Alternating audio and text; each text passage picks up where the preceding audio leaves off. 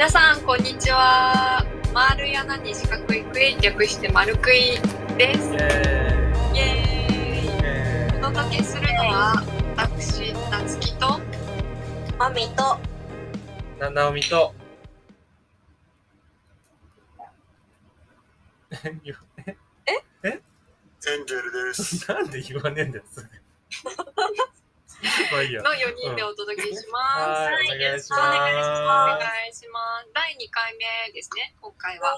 はい。第2回目はじゃあマミがテーマを持ってきてくれてて。はい。テーマお願いします。はい今回はえーっとフェミニズムに関してみんなでちょっと話したいなって思ってます。まあなんかフェミフェミニズムってなんか日本語だとなんか女性解放思想っていう意味合いで、まあなんで話したいかなって思ったのかっていうとちょっと記事えっとネットの記事でちょっと見たんですけど、まあ、世界経済フォーラムで7月に各国の男女格差の現状を評価したグローバルジェンダーギャップレポートで日本のジェンダーギャップ指数が146カ国中116位だったんですね。で、まあ、なんかその日本でフェミニズムとか男女格差っていうのを考えた時になんか女性のその、まあ、社会進出っていろんな問題抱えてる問題をなんか男性の方々と話してみたことがなくて今回この、まあ、フェニフェミニズムに関して話したいなって思いました。ねうでそのまあ私がその日本でそのフェミニズムを考えた時に思うのがなんかその女性の権利として主張すべきこと？まあちょっと具体的な内容を今パッて言う言うんではなくてそういうふうに考えた時になんか日本だと結構女性がただわがままを言ってるように捉える男性が多いのかなみたいなのをすごい感じてしまっている状況でなんか、まあ、そういう女性として何かなんか夏希とかは感じる部分あったりするかなって。なるほどね。ああうんうんなんかそうだねパッと今思いついた話になるけど、まあ、私正社員としてまあ会社員で働いてて思ったのは生理休暇って合ってないようなもんだよねっていうのはちょっと思ったかなって、うん、今思いました。なんかさ一応まあ前の会社外資だったんだけどうん。前の会社は生理休暇あったのね。えーで上長に生理休暇使いますって申請すれば、うん。まあ、当日かな？当日でも使えるっていうアナウンスあったんだけど私は使おうとは思わなかったし言いづらくなんだなろう生理の周期がいうん。を伝えてるようなもんだから、ねえちょっとなんだろうそこの心理的ハードルがすごい高かったっていうのがあって使わなかったっていうのがなるし周りでも使ってる人聞いたことなかったかなって言って、うん。まあ結構シシステム自体が形骸化してるのなかなっていう感じはずっと思ってるんだよまね。あ、あある、あるにはあるけど、使う人いないよね、みたいなね。そうそうそうそうそう。本そうそうそう。一応女性管理職も置いてるけどみたいな。はいはいはい。長身って独身女性だからできるものみたいな。うん確かに。し、なんかそういうのは結構うすうす思ってたかもしれない。うん。確かに私も会社で感じることがすごい多くて、うん。なんかその日本が目指してるその女性の社会進出っていうのがうんなんか理想的なモデルっていうのがあんまりなんかイメージがなくて結構日本の目指してるモデルは結構女性を男性化させることなのかなって思って、まあ、社会進出させるとか言いつつも確かに女性の管理職を増やそうとかなんか、まあ、先にそういう数字とかを気にしてて結局管理職になったところでうん。なんかそのいろいろ整なんだろうな、まあ、まあ子育てとかうん。いう意味で、その管理職の人は子育てしてるともう働いてる子育ては大変時間がなくて大変みたいな感じで、そのなんだ時短とかで働けてるうまく働けてる人がいないっていうようなイメージがあったりしたりとか、はいまはあ、結婚されてしてない方とかで管理職になると、もうなんかそのなんて言えばいいのかな忙しすぎて、まあ、結婚するタイミングを、まあ、それだけじゃないと思うんだけど逃したりとかなんかしなくても正直生きていけたりする金額をもらえるんなって思っててそういうのを見てるとその女性対を結構男性化させてるのかなっていうようなイメージが強いんですね。ね。結局偉くなるためには、結婚を、出産とか視野に入れるとなかなか難しい会社もいっぱいあるからね、今。まあ、まだね。そうそうそうそう。っていうところで、なんか、いろいろ日本でフェミニズムって考えると難しいなって思うんだよね。それでなんか時短ができないとか言うと、なんか結構みんな口に出して言わないけど、いや、わがまま何言ってんだよ、管理職だろみたいな感じの雰囲気が、にしもあらずと思いながら、そうだね。うん。うちはエンジェルとかはなんか思うところありますか？うん、いや、思うところ、でも、うん、そうなんで、なんか、あんまり男だから、あれだけど、よくわかんないところもあるけど、なんかそういうの聞いてると、なんかそれって本当になんか、なんかフェミニズムなんかなっていう気はするんだけどね、なんか正直ね。なんかさ、その、その要は、なんかその、フェミニズムってこう男と女で区切ってさ、うんうん。その、女性の権利を拡大しようっていう話じゃん。うん。で、なんかささっきのそのなんか時短、あの、育児のための時短が、なんかどうこうとかさ、うんうん。その生理の時に休みにくいみたいな話ってさ、うんうん。なんか、じょなんていうの、別に男でも、まあ僕もシンガポール来てシンガポールだったらなんか普通に、今日あの、ゆあの有給取りますとかさ、今日早めに帰りますとか全然できるけど、日本だとできないしさ、なんかそれって別になんか女だから、何？不利で男だから有利とかそういう問題でもない気がするんだよね、なんかね。なんかなる基ほどね。本のなんか働き方の問題であって、はいなんはい。かそれは、フェミニズムとはまたちょっと話違うんじゃないのってことだよね。そうそうそう、なんか労なんか労働環境の問題って別になんか男とか女とか関係なく日本だとみんな結構大変だと思ってるところそう言われると確かになんかフェミニズムっていう考え自体がちょっと古い気もしてくるよね。そう、なんかね、確かに。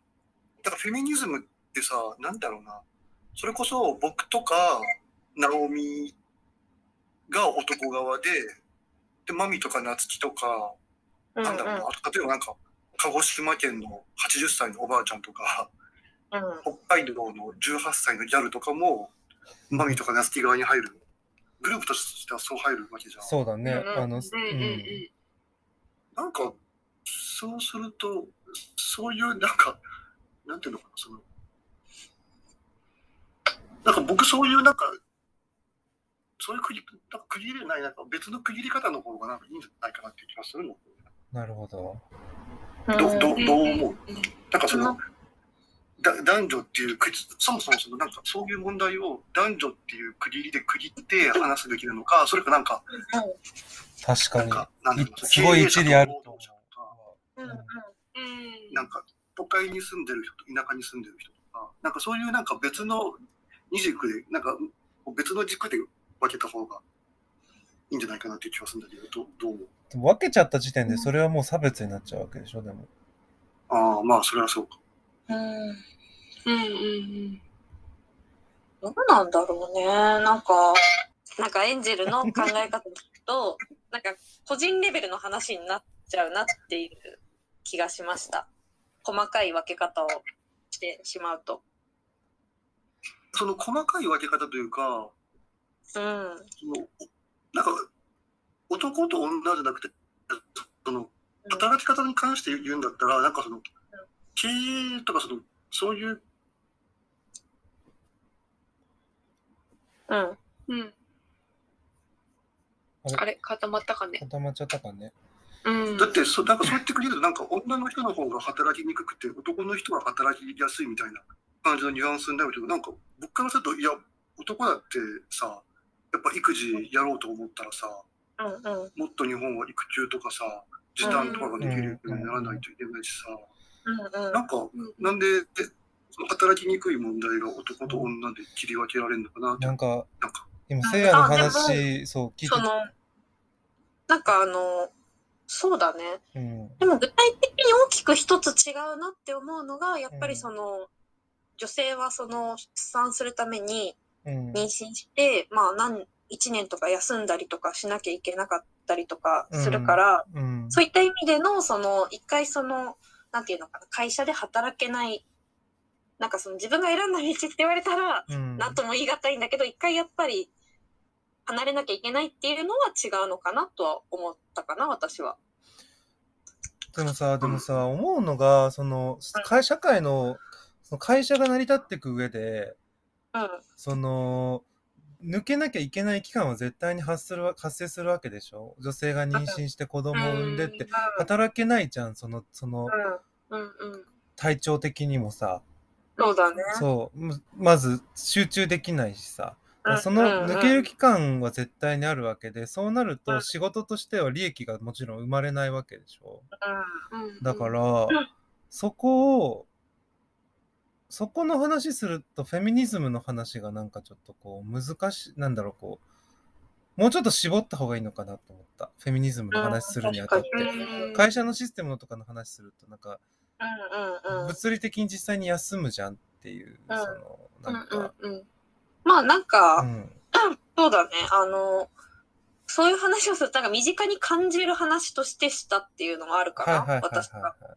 うん。うん。なるほどね。それはあの、やっぱりその、会社員で働いてる人と働いてない人の中での違いとかはあると思うんだけど、うん。